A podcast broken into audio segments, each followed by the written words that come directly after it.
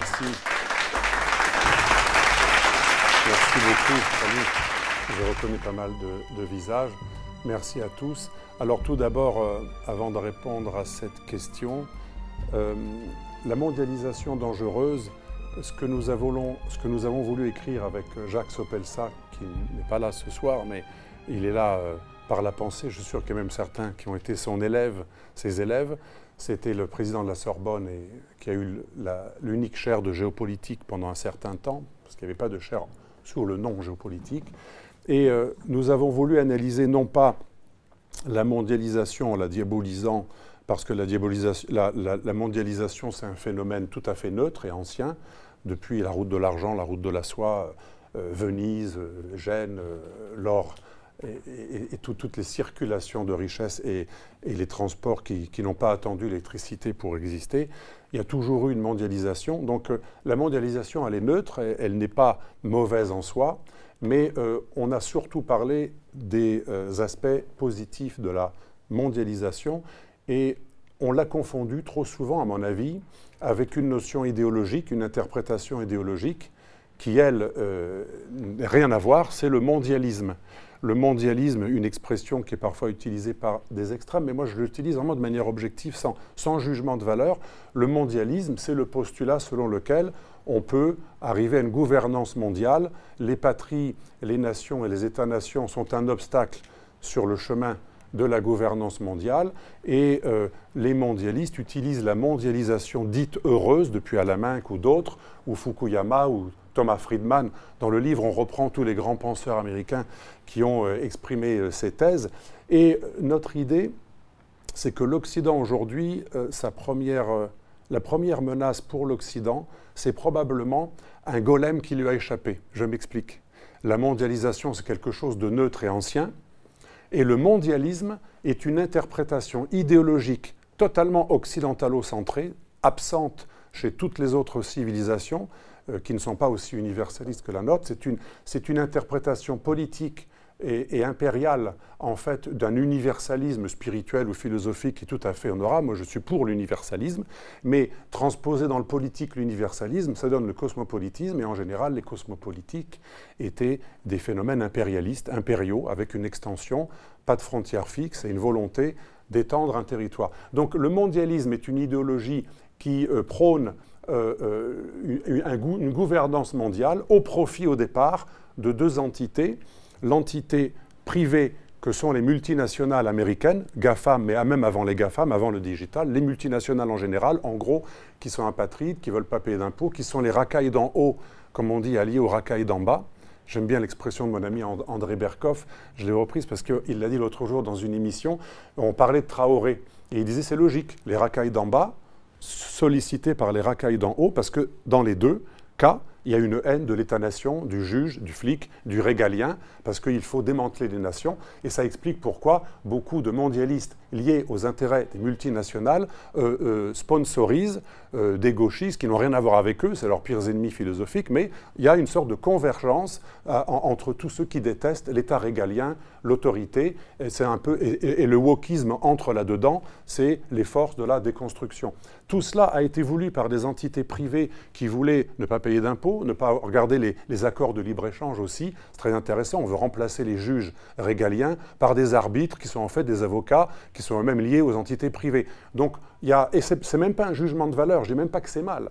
Il y a des entités donc, euh, multinationales, on a tout un chapitre sur les multinationales, qui avaient besoin de créer une philosophie mondialiste pour en fait justifier et cacher et en fait occulter un projet beaucoup moins joli que le magnifique projet de la fraternité universelle à laquelle on adhère tous. C'est sympa d'être tous frères et, de ne pas se faire la guerre. Moi, je suis plutôt pour ne pas se faire la guerre, bien entendu. Mais derrière ces beaux projets mondialistes, il y a en fait une volonté de masquer euh, euh, un, pouvoir presque totalitaire, parce que l'hypercontrôle nous rapproche du totalitarisme, même si ce n'est pas violent.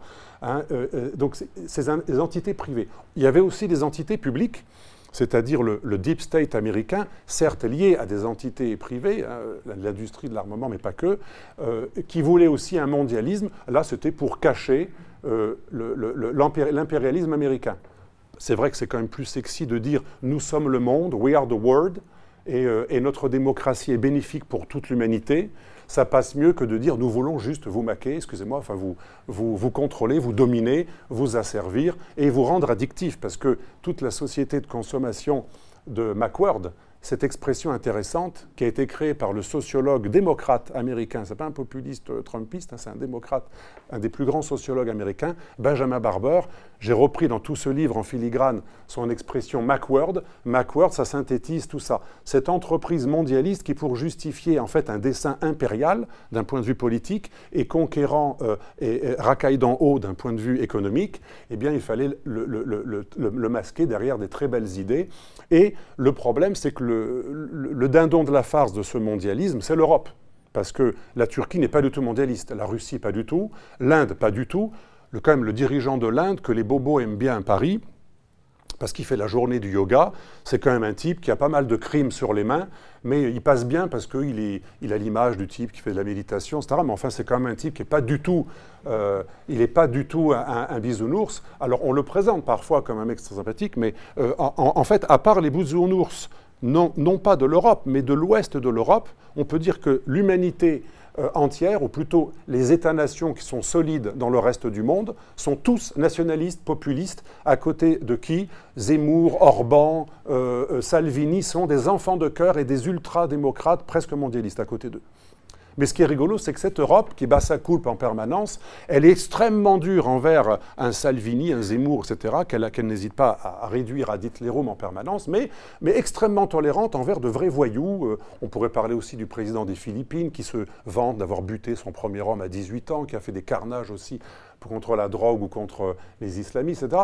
Euh, que ça soit, on pourrait parler du Brésil, euh, quand même le candidat c'était un flingue, enfin, il mimait le flingue et c'était Dieu et, la patrie. Donc en fait, que ce soit le Brésil, l'Amérique, l'Amérique elle-même qui est très nationaliste. Là, on voit des drapeaux, mais l'Amérique, elle a constamment le drapeau américain. Dans tous ces films où ils font croire qu'ils gagnent les guerres, c'est systématiquement l'apologie et, la, mise en, avant du, héros américain qui va réussir à, lui tout seul à terrasser tout le monde. Euh, donc euh, tout le monde est nationaliste sauf nous, sauf les Européens, pas tous, les Européens de l'Ouest. Parce que quand vous allez en Hongrie, même en Tchéquie, hein, même les pays de l'Europe de l'Est, euh, de l'élargissement européen vers l'Est, même les moins, même les moins populistes connus comme tels, moi je suis allé en Roumanie plusieurs fois, on entend des propos, même de gens qui sont au gouvernement, qui, sont, qui seraient considérés, je sais pas, à l'extrême de l'extrême droite, ici, tout à fait banal là-bas. Donc l'Europe de l'Est, elle n'est pas non plus bisounours. Il n'y a que il n'y a que l'ouest de l'Europe, les pays qui sont pour la philosophie mondialiste, qui sont pour le wokisme et l'immigrationnisme. Là, ce sont des pays qui sont tous à fond dans cette idéologie. Mais à la différence de l'Amérique, dont le golem lui a échappé, l'Amérique a créé un mondialisme au départ pour justifier un dessein impérial de conquête. Ça lui a échappé peut-être, certes, d'où la, fracture terrible au sein des États-Unis, parce qu'il faut admettre la complexité, c'est pas l'Amérique, c'est pas une entité. Cette fracture entre les patriotes, comme dit Trump, Trump et les mondialistes, c'est une vraie fracture. Les mondialistes qui ne sont que les impérialistes, hein, c'est les démocrates en gros, et, les stars et les, lobbies euh, euh, industriels qui vont avec. Mais cette fracture, elle devient de plus en plus importante c'est la fracture de tous les pays occidentaux, sauf qu'en Europe de l'Ouest, cette fracture, elle est presque euh, euh, éteinte parce que les, ceux qui sont des patriots, comme dit Trump, ont pratiquement pas voix au chapitre, à part peut-être en France, en Italie. Et, donc euh, l'Europe est le dindon de la farce, l'Europe de l'Ouest, la partie de l'Europe de l'Ouest la plus américanisée philosophiquement, qui elle a pris ce message au pied de la lettre, alors que les Américains l'utilisent pour dominer le monde, les Européens, ça l'applique. C'est pareil en commerce, c'est pareil dans les relations commerciales internationales. L'Europe, par exemple, c'est quand même l'unique entité, c'est extraordinaire, qui, depuis euh, l'affaire des Havilland 1991, si je me rappelle bien, c'est l'unique entité qui punit les entreprises européennes qui se rapprochent entre elles pour créer des groupes efficients avec des économies d'échelle. C'est extraordinaire quand même. Quand l'Inde aide ses consortiums, quand la Russie, l'Amérique aide ses consortiums avec des relations privées-publiques euh, cachées mais réelles, quand la, quand la Chine, alors là c'est à fond la collaboration entre le privé et le public, l'Europe s'interdit d'être puissante. Donc c'est le continent de l'impuissance volontaire. Et j'en arrive à la Russie. Bien entendu, l'Empire américain a besoin de pérenniser, et je ne suis pas là pour flatter euh, les Russes, euh, les caresser dans le sens du poil. Mais je ne suis pas un russolâtre, mais par contre, je suis contre la russophobie. Je pense qu'entre les deux, il y a une voie. Et la France, elle n'a pas à être euh, comme la Pologne. La Pologne, on peut comprendre qu'elle ait des contentieux avec la Russie. La France, ce n'est pas le cas. Et l'Union européenne, en tant qu'Union européenne, n'a aucun intérêt à n'être qu'un protectorat de l'empire atlantiste américain, qui, qui, qui, qui, est en fait un théâtre de guerre. Aujourd'hui, il y a des mouvements de troupes extrêmement dangereux que ce soit en mer Noire ou en mer Baltique, avec parfois euh, des tensions qui nous rappellent même les moments les plus dangereux de la guerre froide, avec même euh, une sortie de plusieurs traités. On a un chapitre sur l'armement et le désarmement qui a été fait par mon collègue et, non moins ex-professeur Jacques Sopelsa, très très bien fait. Euh, c'est assez impressionnant, toutes les, mesures qu'ont pris les Américains depuis la fin de la guerre froide pour sortir d'un certain nombre de traités. Aujourd'hui, on est plus dans la prolifération et le risque de, choc euh, conventionnel, voire même peut-être nucléaire, même si c'est très peu probable, c'est autant probable que pendant les pires heures de la guerre froide. Et c'est l'Europe le terrain d'affrontement entre ces deux grands, entre la Russie qui se rapproche de la Chine dans l'OCS et, euh, et, les États-Unis. Donc, euh, pour répondre à votre question, l'Europe aujourd'hui, elle est le dindon de la farce de la mondialisation et elle est le dindon de la farce de l'atlantisme, puisqu'elle elle, elle, a gobé comme quelque chose de vrai euh, l'argument selon lequel la Russie serait la pire des nations. Et on va voir pourquoi la Russie est présentée comme la pire des nations. Je ne suis pas là pour dire que c'est bien non plus, ou que c'est mieux. Mais je dis juste que ce n'est pas forcément la pire. Mais l'Européen croit que, euh, je vois au Parlement européen par exemple, et la Commission européenne, euh, c'est assez impressionnant ce qui se passe. Un de mes amis fonctionnaires du Conseil européen, le Concilium, donc une autre institution importante de l'Union européenne, me disait qu'il a été interrogé pendant plusieurs heures, flash dans la figure, presque comme un interrogatoire de la CIA euh, dans les films sur le terrorisme, parce qu'il avait fait une conférence du même type que ce soir à côté de l'ambassadeur de Russie un fonctionnaire européen a été interrogé pendant plusieurs heures et, accusé d'être un agent russe parce qu'il avait... Un ambassadeur, c'est quand même fait pour rencontrer des gens, normalement. Hein. Mais que ce soit pour Trump ou pour ce monsieur, euh, c'est devenu carrément coupable de rencontrer un ambassadeur ou un, diplomate de l'ambassade de Russie pour faire des conférences. C'était une conférence assez équilibrée, pourtant il y avait plein d'interlocuteurs. Donc on voit bien que l'Europe, elle a pris au mot cette russophobie qui a une fonction très importante, diaboliser la Russie, bien entendu, ça ne vous échappe pas, ça permet de pérenniser euh, l'empire américain dans l'ouest de l'Europe et euh, d'empêcher euh, le passage de l'Europe vers une véritable puissance. Alors, ce livre est dédié au général gallois, que Pierre doit connaître sûrement de réputation, le général gallois qui était l'initiateur de la force de frappe française, qui est un de nos maîtres à, à Sopelsa et à moi-même, et il disait quelque chose de très intéressant en essayant d'être neutre, Hein, sans, trancher, il disait il y a deux voies possibles pour l'Europe.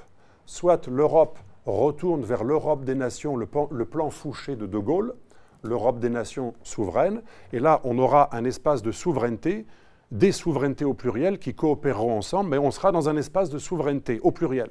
Soit on sera dans un espace de souveraineté au singulier, souverain ça veut dire par rapport à d'autres aussi.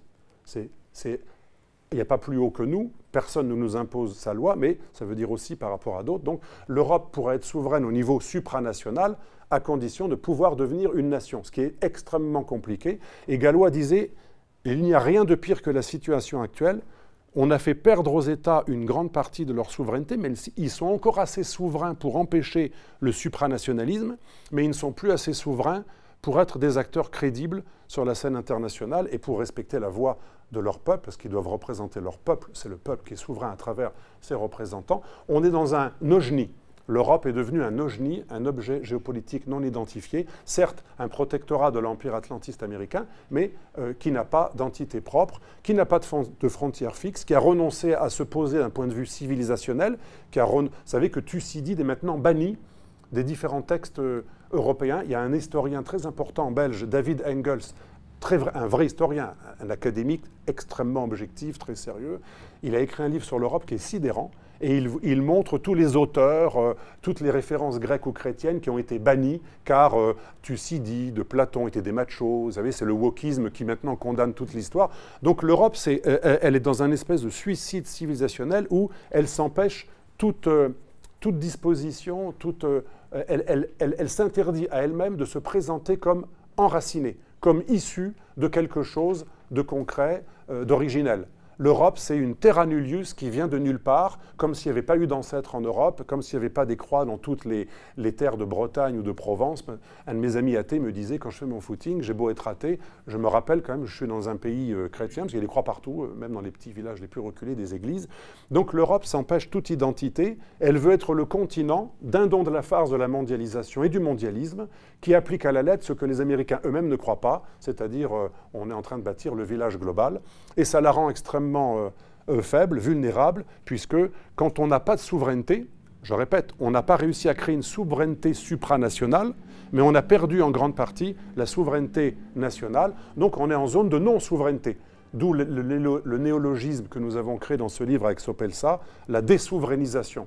Nous sommes un espace de désouverainisation, le seul au monde qui croit que la désouverainisation est, le renoncement identitaire à soi-même. Hein. donc ce, être, aimé par les autres, l'idée folle selon laquelle on risquerait, on, a plus de chances d'être aimé par les autres si on se renie soi-même.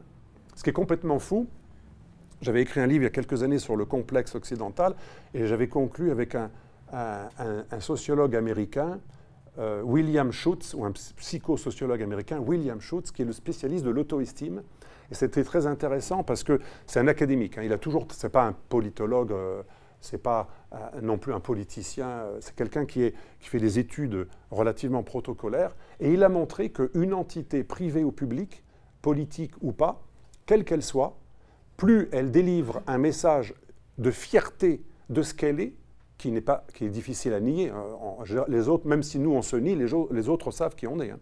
Eh bien, il dit, euh, il, a, fait toute sa vie des études sur donc toute entité, comment elle se présente, comment elle se représente elle-même, et les conclusions de ses travaux sur c'est le partisan de, on l'appelle le chef de file de l'école de l'auto, de la self-esteem, et il montre plus on est fier de soi, plus on a de chances d'être respecté et d'avoir de bonnes relations, des bons échanges, y compris avec quelqu'un qui nous aime pas. Donc même la personne qui est hostile à vous a plus de chances de vous respecter et donc d'avoir des bonnes relations interpersonnelles ou intergouvernementales que si vous montrez, comme l'Europe, pour être bien aimé, je ne suis rien, vous inquiétez pas, j'étais chrétien mais j'ai banni le christianisme, vous inquiétez pas, on était grec mais les grecs c'est les afro-machos, etc. Vous inquiétez pas, nous ne sommes plus rien d'autre que le continent euh, des droits de l'homme et de la normativité. Mon dernier échange avec Marie-France Garot était très intéressant parce qu'elle me parlait, c'était assez sidérant, et elle l'exprime avec des mots remarquables. Elle me disait euh, C'est terrifiant, cette Europe, c'est devenu la normativité, la logorée normative germanique. Ce n'est pas tout à fait faux. Jürgen Habermas, Jürgen Habermas, le fameux philosophe post-Francfort de l'école dite de Francfort, Certains ne, lui accordent pas cette, qualification, mais il se présente comme l'héritier de l'école post-marxiste de Francfort. Jürgen Habermas est devenu le philosophe officiel de l'Union européenne. Et ce n'est pas pour rien. Et ça montre ce qu'on est devenu. Son idée, c'est que l'Europe, pour être sûr que les vieux démons Bien entendu, tout le monde sait que les vieux démons sont toujours sur le point de revenir, euh, comme s'ils n'avaient pas changé euh, de géographie, de nature, comme c'était toujours euh, les blonds yeux bleus. Donc l'idée, c'est que pour être sûr que les vieux démons ne reviennent pas, l'Europe doit tuer son identité, elle doit être tout sauf identitaire. Elle doit être non seulement désouverainisée, mais désidentitarisée. Et il propose de remplacer l'identité, qui est fondamentale pour toute entité géopolitique, l'identité doit être remplacée par les valeurs et le droit et le constitutionnalisme. Il appelle ça le patriotisme juridico-constitutionnel. La seule fierté nationale qu'on doit avoir, c'est la référence à des constitutions qui elles-mêmes renvoient à la notion très abstraite et universelle des droits de l'homme, dérive que l'on retrouve aussi dans nos États européens, où de plus en plus, hein, euh, c'est plus par rapport à la Constitution que l'on juge de la validité d'une loi, la validité d'une loi. Avant, à l'époque de, de, Gaulle, dans son esprit, De Gaulle voulait que le Conseil constitutionnel euh, euh, fasse une vérification des lois par rapport aux articles de la Constitution.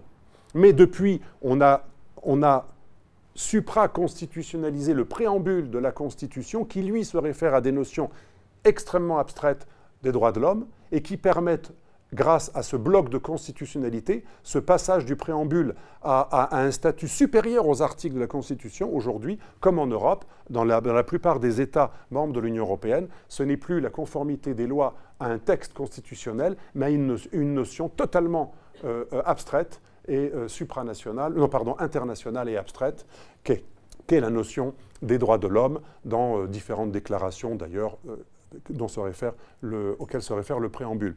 Donc l'Europe est un espace de désouverainisation et le philosophe officiel du Conseil européen et de la Commission européenne nous explique que euh, l'identité c'est vulgaire et que l'on ne doit avoir que des normes. Donc la normativité, le constitutionnalisme et le droit de l'homisme des choses extrêmement abstraites. Le droit, c'est bien, il faut du droit aussi, mais là, c'est une logorie législative et, normative, parce que l'idée, c'est de remplacer. Donc, euh, on produit plein de normativités pour faire oublier qu'on a une lacune d'identité. Le problème, c'est qu'on ne peut pas être crédible et on ne peut même pas galvaniser nos masses. Comment galvaniser les masses avec euh, l'harmonisation des chasses d'eau? Je ne rigole pas. L'Europe a beaucoup harmonisé les chasses d'eau, les peintures, le Perrier, le dioxyde de benzène, les confitures, le foie gras et plein d'autres choses, euh, les, composants de, pour les ébénistes, euh, mais plein de produits. Alors là, il y a eu une extraordinaire euh, production normative pour harmoniser tout ça, sauf que une entité géopolitique pour être crédible, il faut qu'elle ait quand même une frontière fixe. Si elle n'a pas de frontière fixe, elle est mouvante, mais en plus, on, est bisounours, hein, on croit à des belles idées. Mais la grande erreur, c'est de croire qu'on va être bien vu parce qu'on a des belles idées. Pour les Russes, cette idée que l'Europe n'a pas de frontières fixes, qu'elle peut s'étendre à l'infini vers l'Est, c'est pas du tout une idée qui paraît sympathique. C'est même une des raisons pour lesquelles on a un contentieux géopolitique avec la Russie. La Russie voit l'extension de l'OTAN et de l'Union européenne, ça va ensemble souvent, pas tous, mais souvent, elle voit ça comme non seulement euh, quelque chose de pas très sympathique, mais comme dangereux, existentiellement dangereux. Parce qu'une entité qui n'a pas de frontières fixes, ça s'appelle un empire. L'Europe est une partie de l'empire américain. Elle est impériale, mais même pas pour elle. Elle est impériale pour le compte d'autrui. Et euh, donc ça ne lui fait pas du tout avoir une bonne image. La Russie nous déteste beaucoup plus, pas la Russie du peuple, mais les élites russes que j'ai rencontrées à plusieurs reprises ont une vision extrêmement négative euh, de, de, cette Europe qui se rapproche de son étranger proche et, et donc qui s'étend au détriment d'un ancien précaré euh, russe. Et ça, c'est extrêmement préjudiciable. Donc, pourquoi je vous dis tout ça? C'est pareil pour le droit de l'homisme. On croit qu'on va être bien vu par le monde parce qu'on n'est que le continent des droits de l'homme. On n'a aucune identité, on n'est plus des croisés méchants ni des colonisateurs. Mais, euh, euh, pour les Chinois, juste un exemple, là, ce n'est pas les Russes, c'est les Chinois, le numéro 7 de, des différents points de la sécurité nationale chinoise qui définissent les menaces pour la Chine, en numéro 7, il y a les valeurs universalistes et individualistes euh, anarchistes occidentales, parce que notre vision qui fait primer l'individu sur l'État, qui diabolise l'autorité, la patrie, le patriotisme, la nation, l'identité, eh c'est le, wokisme en fait, qui n'est que la, dernière phase la plus, euh, la plus radicale d'un phénomène politiquement correct, antinational qui, précède, eh bien pour les Chinois, ça ne nous rend pas du tout sympathique. Ça rend notre idéologie, en plus que, l'on essaie d'exporter avec ce moralisme euh, absolument d'ailleurs à double vitesse, hein, à géométrie variable, bizarrement avec les Saoudiens, n'y a jamais eu trop de moralisme. Euh, et Pierre connaît ça, connaît bien l'Arabie saoudite. Euh, donc, euh, en, plus, en plus, on n'est même pas crédible parce que notre moralisme, à la limite, s'il était un peu comme Trudeau sur plein d'entités, à la limite, il est presque cohérent, Trudeau, mais la plupart des Occidentaux ne sont moralistes qu'avec ceux euh, que ça les arrange de moraliser. Et donc, la Chine, la Russie, l'Inde, récemment, Duterte, le président des Philippines, qui avait été extrêmement vulgaire contre Obama, il supportait plus le son de morale. Eh bien, on a pas mal de nations qui considèrent l'Occident, même européen bisounours, comme foncièrement dangereux. Parce que cette idéologie wokiste, individualiste, consumériste, mais surtout euh, droit de l'homiste et internationaliste apparaît comme en fait une idéologie qui donne une idée de ne pas être patriote, de refuser l'autorité et finalement de produire une anarchie. C'est comme ça que nous perçoit aussi le parti BJP en Inde, c'est comme ça que nous perçoit l'élite russe, l'élite, euh, euh, de, de, pas mal d'autres pays, y compris une partie de l'élite brésilienne, enfin celle qui est au pouvoir. Donc en fait, l'Occident bisounours, c'est-à-dire l'Europe de l'Ouest, n'a même pas réussi à être bien vue par les autres nations avec ses belles idées. Elle est encore plus détestée que lorsque c'était une Europe de l'après-guerre composée d'États souverains qui étaient euh, comme des États classiques, qui préservaient leurs intérêts, qui défendaient leur souveraineté, leurs intérêts. Donc c'est assez extraordinaire. L'Europe a réussi le tour de passe-passe à se diluer ethniquement, identitairement, civilisationnellement, à, se désouverainiser dans l'intention d'être bien vu, mais ça a renforcé sa perception. Certaines euh, élites en Chine ou en Turquie nous perçoivent comme un poison l'idéologie occidentale comme un poison. Erdogan récemment parlait, je ne dis pas qu'il a raison bien sûr, hein, il parlait de l'Europe continent en voie de putréfaction putréfaction, c'est-à-dire décadence démographique, décadence morale, refus de l'ordre. Ben, c'est un peu ce qui se passe tous les jours avec euh, les arrogances faites envers la police, etc. En gros, si on, si on suit le chemin des Occidentaux, ça va finir avec euh, les chaos qu'on a connus, les rixes en Suède, les rixes en, Angleterre. Les rixes ethniques sont maintenant très courantes, hein. les rixes ethniques bientôt en France. Euh, le BLM et, tout ce phénomène, quand même, on oublie que pendant le Black Lives Matter, plusieurs pères de famille blancs ont été tués devant leur magasin en défendant euh, leur, euh, leur, petit précaré face à des manifestants haineux. Mais ça, ça n'a pas fait aucune minute dans aucun média occidental. Ça s'est passé comme une lettre à la poste. C'est beaucoup moins grave qu'un voyou qui est tué, certes, par un flic sadique qui n'est absolument pas défendable. Un de mes amis flics me disait, il ne peut pas le défendre. Mais un, voyou qui est, qui est tué par un flic suscite beaucoup plus d'émotions, comme comme le frère de Madame Traoré euh, que euh, lorsque c'est l'inverse, lorsque, c'est une personne plus ou moins proche de la loi, de l'autorité, parce qu'il y a une très grande logique. Dans le wokisme, il y a l'idée des multinationales qui consiste à détruire les patries et les nations pour pouvoir établir un règne euh, un peu sans foi ni loi, parce que c'est leur but, c'est de ne pas payer d'impôts, c'est d'être apatride au sens intéressé du terme, c'est-à-dire ne pas avoir à rendre des comptes à des juges. C'est en gros ça leur but. Et pour ne pas avoir à rendre compte des juges, eh les multinationales ont un intérêt énorme à surfer sur ce mouvement wokiste, individualiste, chaotique, 68 arts ou traoriste, tout ce que vous voulez. Parce que l'idée, c'est que si je diabolise l'État, les forces de l'État, les autorités, la police, l'armée, je vais en fait, préparer le déclin de l'État. Un moment, si tout le monde adhère à mon idéologie, et j'ai des moyens, puisque les multinationales, c'est quoi? C'est les médias. Les médias sont tous possédés par des grands groupes qui ont des intérêts extranationaux. Et donc, il y a une très, très grande logique dans ce que parfois certains de mes étudiants me disent euh, Mais pourquoi on voit des médias tenus par des milliardaires capitalistes, mais donc 90% des journalistes euh, sont des gauchistes internationalistes? En fait, il y a une très grande logique c'est l'alliance des internationalismes mais c'est aussi l'alliance de la racaille d'en haut et de la racaille d'en bas contre l'autorité, l'État régalien.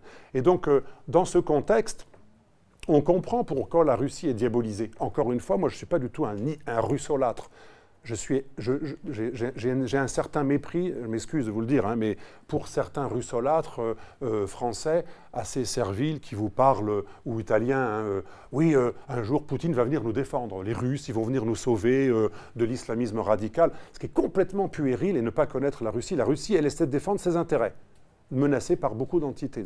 Mais euh, ce n'est pas la Russie qui va venir sauver la droite euh, ou, les patriotes euh, européens de l'Ouest ou français. Donc je ne suis pas du tout dans la russolatrie. Mais la russophobie est extrêmement logique également. Pourquoi? Parce que le wokisme et le projet internationaliste des multinationales, donc le projet mondialiste, qui est une lecture idéologique fallacieuse de la mondialisation, a besoin de détruire essentiellement les États-nations blancs européens. Pourquoi? Parce que c'est les seuls qui ont une propension à la culpabilisation due au christianisme mais aussi due euh, aux horreurs de la Seconde Guerre mondiale. Et donc, comme c'est les seuls endroits où on peut dévaloriser l'identité et où ça peut marcher, essayez de dévaloriser l'identité en Serbie, en Russie, en Inde, au Japon.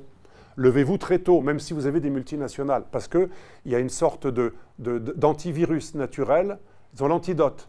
Mais l'Europe culpabilisée, et effectivement, qui était le théâtre d'une guerre civile terrible inter-européenne et, des drames de la Shoah et de la Seconde Guerre mondiale et du nazisme, euh, l'Europe, elle est culpabilisable. D'ailleurs, le juif allemand, philosophe, la grande référence des conservateurs américains, Léo Strauss, il n'est pas conservateur, mais il, a été un peu instrumentalisé par les conservateurs américains, Léo Strauss a écrit en 1953, dans Droit naturel et histoire, Hein, cette fameuse formule de la réduction ad Hitlerum, où il disait tous ceux qui auront intérêt à vaincre un ennemi pendant un débat ou à diaboliser un camp, il y a une telle horreur dans ce qui s'est passé pendant la Seconde Guerre mondiale que ça va être tentant d'utiliser cette douleur pour diaboliser ceux qu'on aura envie de diaboliser, même s'ils n'ont rien à voir avec cette période. Rien à voir. D'où maintenant, la nouvelle mode, maintenant, c'est traiter des fascistes euh, partout. Il y a même un juif antisémite qui pourtant a été dans une école juive dans toute sa jeunesse, qui va à la synagogue des victoires euh, les, samedis, un certain Eric. Même eux, ils ont réussi à le faire passer maintenant. Maintenant, ça va être un nazi bientôt. Donc, euh, on sait très bien qu'ils ne croient pas eux-mêmes, mais Léo Strauss disait la, la, réduction ad Hitlerum va permettre de décérébrer et euh, de, complètement dévaloriser et de faire intérioriser aux Européens eux-mêmes euh, l'idée, intérioriser au sens bourdieusien, c'est le seul concept moi, qui me plaît chez Bourdieu, ils vont finir par accepter des nouveaux rapports de force selon lesquels ils sont les méchants ils vont reproduire eux-mêmes, intérioriser une, vision extrêmement négative d'eux-mêmes. Et c'est pour ça que, comme on ne peut pas nazifier un japonais patriote patriote ou un indien patriote, même un serbe, même un anglais pas trop d'ailleurs, un, américain pas trop, en fait on peut surtout le faire dans l'ouest de l'Europe. Donc l'Europe a été identifiée par les mondialistes comme le laboratoire du mondialisme, du, du futur projet mondialiste, parce que c'est un ventre mou en voie de désouverainisation qui n'a pas de souveraineté supra, mais qui a un peu perdu la souveraineté nationale. Donc c'est l'endroit, parce qu'il y a un espace de désouverainisation, parce qu'il n'y a pas d'autonomie stratégique, puisque c'est un protectorat euh, de l'Empire Macworld, et parce que les Européens sont les seules nations au monde capables de culpabiliser sur leur identité. Je répète, essayer de culpabiliser un nationaliste péruvien ou, turc, je prends des exemples très différents, ou, n'importe quel autre, même en Afrique, même si en Afrique il y a des États très fragmentés par des, par des réalités tribales, essayez de culpabiliser un Peul qui vous dit que le Peul doit dominer les non-Peuls. Pas tous, hein, mais beaucoup de Peuls euh, rêvent de l'empire Massina qui va revenir, hein, un empire euh, islamique qui a dominé une grande partie euh, et qui avait des esclaves chrétiens et autres, etc. Essayez de le faire culpabiliser. Très difficile. Même en Maghreb. Un de mes étudiants me disait récemment, mais très, fièrement, et c'est un brave type, ce n'était pas un esclavagiste, mais il me disait, moi, mon, arrière-arrière-grand-père, c'est un esclavagiste. Ou arrière, arrière, arrière, et il m'expliquait que le, le, modèle business de, l'entreprise d'un de ses ancêtres, c'était le trafic des esclaves noirs, mais aussi des esclaves européens, comme c'était le cas aussi en Algérie, au Tunisie, euh, euh, en Libye, etc. Ce que les Blancs, quand ils culpabilisent, oublient souvent, c'est qu'il y avait des Blancs esclavagistes, mais les Blancs étaient les premiers à abandonner, à lutter contre l'esclavage et l'abolir, et les Blancs ont longtemps été des esclavagisés. On oublie qu'il n'y a pas que des Blancs esclavagistes, il y a eu beaucoup plus de Blancs mis en esclavage que de Blancs qui ont pratiqué l'esclavage. L'esclavage, c'était en fait la traite des, des Noirs triangulaires, c'était essentiellement une petite partie, un tout petit bout de l'ouest de l'Europe. Par contre, pratiquement tous les pays slaves ont été les esclaves des Tatars et des Turcs ottomans pendant des siècles la Turquie trois siècles, les Balkans cinq siècles. Et donc, euh, dans le wokisme, je disais récemment à une étudiante qui était wokiste, elle me disait Moi, malheureusement, je suis une blanche privilégiée. Je lui dis donc, c'est quoi? Puis elle m'explique, nous les Blancs, on a mis en esclavage. Et quand je lui ai dit, bah, il y a des peuples slaves, mon ami Alexis Troud connaît bien les Serbes, hein, il y a des peuples slaves dont le nom vient du fait qu'ils sont justement les anciens esclaves. Ah bon? Il y, a, des Blancs qui ont été esclaves? Oui, encore plus longtemps que les Noirs d'ailleurs. Ah bon, cinq siècles, oui, euh, encore plus longtemps que la traite triangulaire. Et elle n'avait jamais entendu, dans notre université qui normalement devrait enseigner un peu l'histoire, euh, ou la réalité, elle n'avait jamais entendu parler du fait qu'il y a des blancs qui ont été mis en esclavage par des euh, non-blancs. Ça ne veut rien dire parce que les Turcs sont blancs, maintenant c'est la mode de dire non-blanc pour tout ce qui n'est pas européen, même s'ils sont blancs. Encore une aberration. Bref, voilà, j'en ai terminé. La Russie, et pourquoi elle est l'ennemi à abattre? Parce que parmi ces peuples euh, euh, européen dont on a voulu faire un protectorat et là où on a voulu installer un laboratoire du mondialisme du gouvernement mondial, eh bien la Russie est l'élément qui dit non, avec peut-être aussi euh, les Hongrois, qui d'ailleurs sont pas trop anti-russes, contrairement aux Roumains.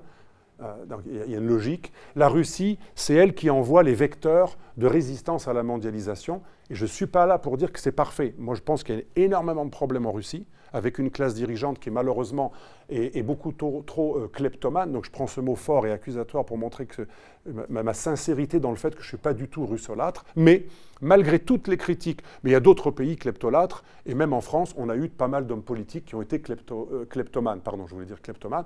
Donc euh, on, a des classes dirigeantes capables d'être corrompues dans n'importe quel pays, et y compris en Occident.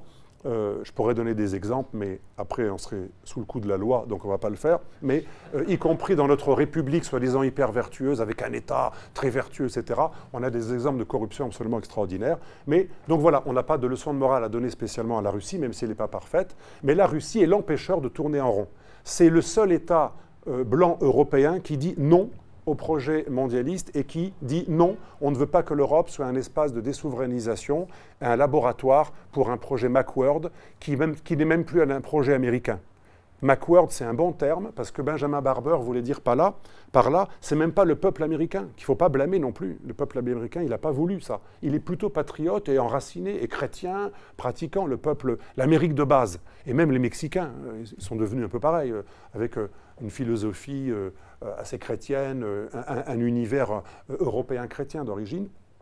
L'Amérique, en fait, elle a produit un golem qui lui a échappé, ce Macworld, c'est une partie de l'Amérique démocrate, internationaliste, deep state et multinationale qui, pour justifier son extension, a produit cette idéologie. Mais cette idéologie, elle est portée par des multinationales qui ont beaucoup plus d'intérêt parfois en Inde ou en Chine que dans leur propre territoire. D'où la difficulté d'Obama comme de Trump, comme de Biden, de favoriser la relocalisation.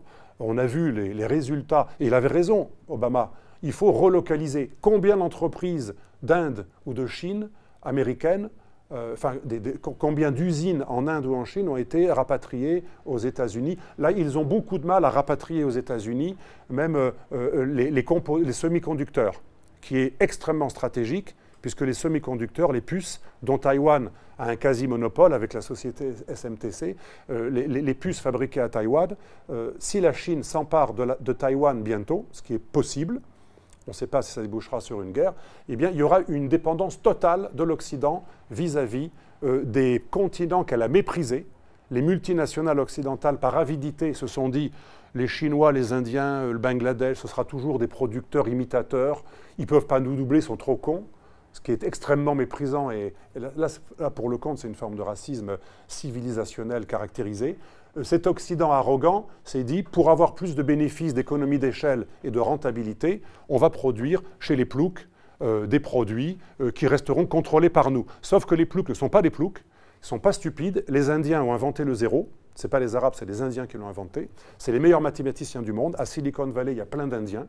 Depuis l'Antiquité jusqu'à aujourd'hui, l'Inde a toujours été à la pointe des mathématiques grâce, euh, monsieur, vous êtes iranien, donc monsieur Rastebin, vous le savez, grâce aux traductions des Perses avant les Arabes, c'est dans l'école de Gondisapur que le zéro des Indiens a été traduit par les Perses et ensuite donné aux, Arabes. Donc c'est des grandes civilisations. La Chine, elle, dépose plus de brevets que tous les pays européens réunis. Et euh, en, matière de diplômés, l'Inde a tous les records. Donc la Chine et euh, l'Inde, ce n'est pas du tout des ploucs qui vont être juste des assembleurs imitateurs. C'est des gens qui aujourd'hui nous déclassent dans les mathématiques, dans la physique quantique, dans les ordinateurs quantiques, dans les missiles hypersoniques russes et, chinois, dans pratiquement tous les secteurs. Et s'ils prennent Taïwan, ils auront même les puces et les semi-conducteurs. Donc l'Occident, dans son arrogance universaliste, délocalisatrice, parce qu'en fait le but c'était le mondialisme pour justifier les délocalisations, parce que c'est plus rentable, eh bien en fait ça va se retourner contre lui. Et c'est la conclusion pessimiste de ce livre. Si l'Occident ne se renationalise pas, pas au sens nationaliste, au sens patriote sain, raisonnable, s'il ne relocalise pas et ne se réindustrialise pas, ce sera un déclassement probablement définitif. Et euh, je vous remercie. Je n'ai pas énormément parlé de la Russie, mais j'en ai parlé surtout pour montrer que la Russie est diabolisée non pas parce qu'elle a des défauts, tous les pays en ont, elle est diabolisée et surdiabolisée, au-delà même de ses défauts, parce qu'elle est le seul pays européen, blanc européen, donc qui appartient à ce continent des méchants blancs qui devraient être déblanchis, c'est le seul qui dit non, je veux garder mon identité, et c'est le seul qui dit non, je ne veux pas perdre ma souveraineté, et c'est le seul qui dit non à l'impérialisme américain. L'erreur, et là c'est la conclusion de la conclusion, c'est que les Américains, dans leur arrogance et dans leur, euh, dans leur jubilation, dans le fait de croire qu'ils ont gagné la guerre contre l'URSS, vous savez qu'ils ne respectent que l'argent, un pays qui a un budget inférieur au budget de l'Italie, du PIB de l'Italie, c'est un pays de clochards.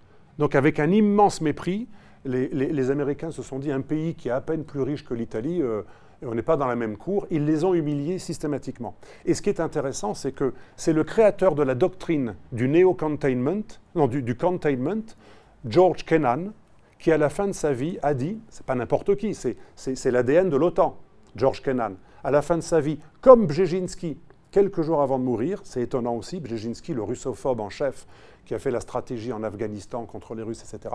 Ces deux personnages russophobes de la guerre froide, les deux, à la fin de leur vie, surtout George Kennan, c'était plus évident, il y a tout un article dans le Times là-dessus, il y a quelques années, eh bien ils ont dit, est-ce qu'on n'a pas été trop dur avec les Russes, on les a humiliés, on ne les a pas laissés entrer dans l'OMC pendant des années, alors que la Chine, qui viole tous les accords de l'OMC, y est rentrée bien 15 ans plus tôt, etc. On les a humiliés dans plein de partenariats, on les a rejetés du processus occidental, alors que Poutine voulait tendre la main à l'Occident. Poutine faisait partie du clan des libéraux de Sobchak, l'ancien maire de Saint-Pétersbourg. Contrairement à ce qu'on croit, ce n'est pas juste un soviet du KGB, c'est un type qui, comme tous les anciens euh, communiste, il était devenu libéral, euh, comme l'élite de l'époque, à l'époque de Berezovski, etc. Euh, il était devenu un libéral, il faisait partie du clan des libéraux pro-occidentaux et pro-européens, et même favorable à un rapprochement avec l'OTAN, d'où le partenariat OTAN-Russie, etc. Dans les années 90, il y a eu un moment formidable où on aurait pu faire une alliance pan-occidentale qui réunirait tous les poumons de la civilisation européenne face à un ennemi commun qu'est l'islamisme et à un autre ennemi commun qu'est la Chine. Et cette humiliation, ce rejet systématique des Russes qu'on a mis euh, euh, dans, un corner, eh bien, a abouti au fait que les Russes, et là, à mon avis, ils ont tort, ils vont le regretter, ils se jettent dans les bras de leurs pires ennemis civilisationnels, mais qui momentanément sont des amis tactiques contre nous. Premièrement, les Chinois, qui ne n'ont jamais oublié l'humiliation des frontières de la Sibérie, qui veulent rectifier, et les Chinois le feront, comme ils reprendront Taïwan, et deuxièmement, l'alliance avec le grand turc Erdogan, qui systématiquement profite du fait que er, euh, euh, Poutine, c'est assez malin de la part de Poutine d'ailleurs, Poutine s'est dit, puisque le flanc sud de l'OTAN et la Turquie a toujours eu pour vocation de bloquer la Russie dans les mers chaudes, Poutine s'est dit, après la crise de 2015, je me réconcilie avec les Turcs, on fait un deal, et j'essaie de les retourner contre euh, euh, la, position qu'on leur avait allouée, qu'on leur, avait donné comme mission de nous bloquer. Je vais les retourner contre ceux qui veulent nous bloquer. C'est habile. N'empêche que si vous regardez la Libye, la Syrie, le Caucase, systématiquement, le scorpion euh, turc, ce que j'ai dit tout à l'heure à votre télévision russe, le scorpion turc, c'est plus fort que lui. Il traverse la rivière grâce à la grenouille qui lui dit Je t'aide à traverser, mais tu me promets que je ne te pique pas. Mais c'est plus fort que lui. Un moment, il le pique. Et la grenouille lui dit, mais pourquoi tu m'as piqué? On va couler tous les deux, c'est plus fort que moi. Donc la Turquie est un partenaire non fiable de la Russie qui est en train de, manière extrêmement audacieuse, de prendre pied et de défier les Russes dans leur propre précaré du Caucase, qui est absolument incroyable. En Libye, les Turcs ont systématiquement utilisé des djihadistes de Syrie que les accords de Sochi et de Astana, normalement, avaient euh, promis à une désescalade. Les Turcs devaient faire une désescalade et ils devaient désarmer les djihadistes et les islamistes milices armées de l'ouest de la Syrie. Ils les ont armés, ils les ont maintenus, ils protègent toujours Al-Qaïda, euh, Hayat Tahrir al-Sham, etc. Euh, et, ils continuent à utiliser ces djihadistes avec une société de mercenaires de Adnan Tanriverdi, dont on parle dans le livre, parce qu'on a un chapitre sur la Turquie et le Caucase. Et il y a aujourd'hui une société de mercenaires, Sadat, tenue par un général erdoganiste, Adnan Tanriverdi, qui utilise ces djihadistes que non seulement elle ne recycle pas, mais qu'elle utilise contre les Russes, et parce que les Russes étaient du côté de Haftar en Libye, hein, ces djihadistes ont, ont, utilisé contre les Russes en Libye et contre les Russes, parce qu'objectivement c'est contre les Russes, dans le Caucase. Donc c'est un partenaire non fiable, et la Chine est encore moins fiable que ne l'est la Turquie vis-à-vis d'Erdogan, parce qu'elle est beaucoup plus puissante encore, et bientôt elle sera plus puissante que les Russes, même militairement dans 20 ou 30 ans. Et donc euh, je pense qu'on est tous perdants, occidentaux comme russes, oui, j'essaie de réconcilier les deux, ça va être difficile. Occidentaux comme Russes, on est perdant en permettant à la Chine de bénéficier de la technologie russe. En mettant les Russes dans les bras des Chinois ou des Turcs, on est tous perdants. Le seul gagnant, c'est la Chine en tant qu'État. Et d'un point de vue civilisationnel, c'est l'islamisme, puisque l'islamisme euh, bénéficie aujourd'hui euh, de euh, l'islamisme radical incarné par le Pakistan ou alors par la, par la Turquie. Il bénéficie aussi de cette querelle fratricide entre Américains, Russes et Européens de l'Ouest, qui sont les trois composantes d'un Occident qui, normalement, devrait au moins converger dans la lutte commune contre l'islamisme radical. Et enfin, je terminerai juste sur une proposition de Poutine en 2000 en 2000, qu'est-ce que propose Poutine? Aux Américains on vous tend la main, on renforce le partenariat OTAN-Russie et on collabore militairement, même militairement, concrètement, en Afghanistan pour bombarder les camps d'Al-Qaïda. Refus catégorique des États-Unis qui, un an plus tard, connaissent l'attentat du 11 septembre que vous savez, les premiers à téléphoner.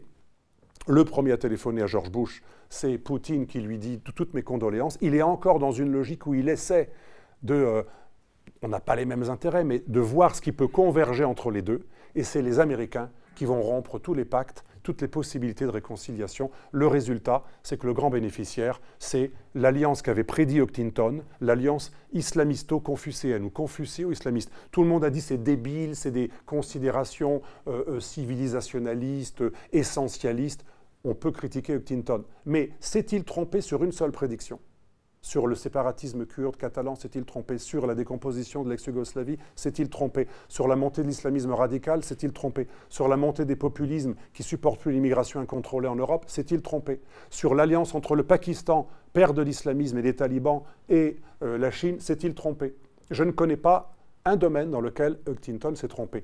Mais vraiment, là c'est la fin. Pourquoi est-il diabolisé Huntington La vraie raison, c'est qu'ils ne l'ont pas lu il propose de rompre avec l'arrogance occidentale. Ce n'est pas du tout un occidentaliste arrogant. Il dit l'arrogance occidentale est une des raisons pour lesquelles on est détesté et il faut arrêter l'arrogance occidentale. Il est contre l'interventionnisme militariste. Ce n'est pas du tout un néoconservateur, contrairement à Fukuyama, qui l'est beaucoup plus. Euh, et, mais Huntington, il est diabolisé pour la même raison que la Russie est diabolisée. Il annonce que le mondialisme ne va pas effacer les identités et que les identités restent fondamentale, comme le temps long de l'histoire et de la géopolitique. Je vous remercie.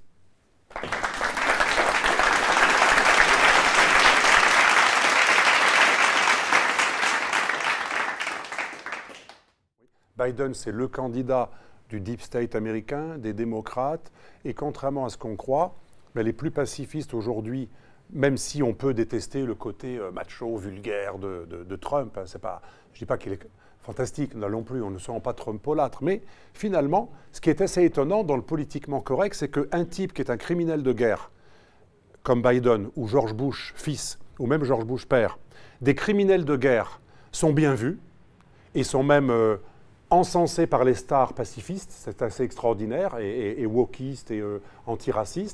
Et le seul président américain depuis, euh, on pourrait dire depuis Carter, je ne sais pas, le seul président américain depuis au moins trois décennies qui est contre l'interventionnisme et donc qui n'a pas de sang sur les mains, c'est le plus détesté qu'on a jamais vu. Encore pire que Reagan, c'est extraordinaire, et pire que Nixon. Donc là, c'est très intéressant. Là, ça nous montre euh, la nature humaine. C'est un peu la chanson de Lio, vous savez, c'est pas très philosophique hein, ce que je vais vous dire. Dis-moi que tu m'aimes même si c'est un mensonge. L'être humain adore entendre quelque chose d'agréable, même si c'est totalement baratin, faux. On sait, que c'est faux, mais c'est agréable. Et inversement, comme disait Lao Tzu, c'est un peu mieux comme référence, hein, euh, les paroles agréables sont rarement vraies, les paroles vraies sont rarement agréables. L'être humain, en fait, est, prisonnier de ce qu'il aime entendre. Donc, comme Biden, il présente bien, il a l'air gentil, modéré, poli, euh, anti-machiste, anti-raciste, etc., eh bien, on, lui pardonne ses crimes de guerre, parce qu'en Irak, il, a, cautionné des crimes de guerre. Et euh, pareil pour George Bush, il n'est pas trop diabolisé, George Bush. Pourtant, il a reconnu, on a menti sur tout sur les armes de destruction massive, euh, cette bullshit totale. On a reconnu, on a fait des milliers de morts, des centaines de milliers de morts. Moi, je me rappelle, je, fréquentais une association qui aidait les enfants d'Irak. C'était horrible. Vous aviez la larme aux yeux en les écoutant. En plus des bombardements réguliers pendant plusieurs années, parce qu'il n'y en a pas eu qu'un. Il n'y a pas eu que 90 et 2003. Il y a eu euh, une quinzaine d'années d'embargo, comme pour la, la Serbie également martyrisée, où, des enfants ne pouvaient plus avoir de produits, euh, ceux qui avaient un cancer ne pouvaient plus avoir de matériel chimiothérapique. On a massacré ces peuples. C'est des centaines de milliers de morts, l'impérialisme occidental. Mais les, responsables de l'impérialisme occidental qui a fait des centaines de milliers de morts sont mieux vus que le type qui était contre les interventions. Sous prétexte que ce monsieur, il employait des mots parfois un peu vulgaires. C'est vrai, je n'aime pas sa façon de parler des femmes, etc. Mais qu'est-ce qui est plus grave? Quelques mots déplacés, choquants, provocateurs ou des massacres. Quand même, dans la balance, il me semble que les mots graves devraient être moins lourds que les actes graves. Eh ça, c'est le, mystère de la psychologie humaine. Et Biden peut continuer son moralisme, euh, euh, peut-être pour nous préparer encore un énième conflit. Ça m'étonnerait, mais euh, je ne sais pas ce qu'il trame. En tout cas, il a renoué avec ce moralisme qui fait que l'Occident devient insupportable. Pour et là je me fais un peu le porte-parole des peuples non occidentaux, que ce soit au Mali, je parlais récemment avec mon ami Kanan Baye, qui est un grand spécialiste du Mali, il me disait, on en a tellement marre de l'incohérence, euh, de, de l'inefficacité, de l'arrogance, du moralisme occidental, que maintenant les jeunes, ils hurlent, mieux vaut les Russes que les Français au Mali, les jeunes maliens.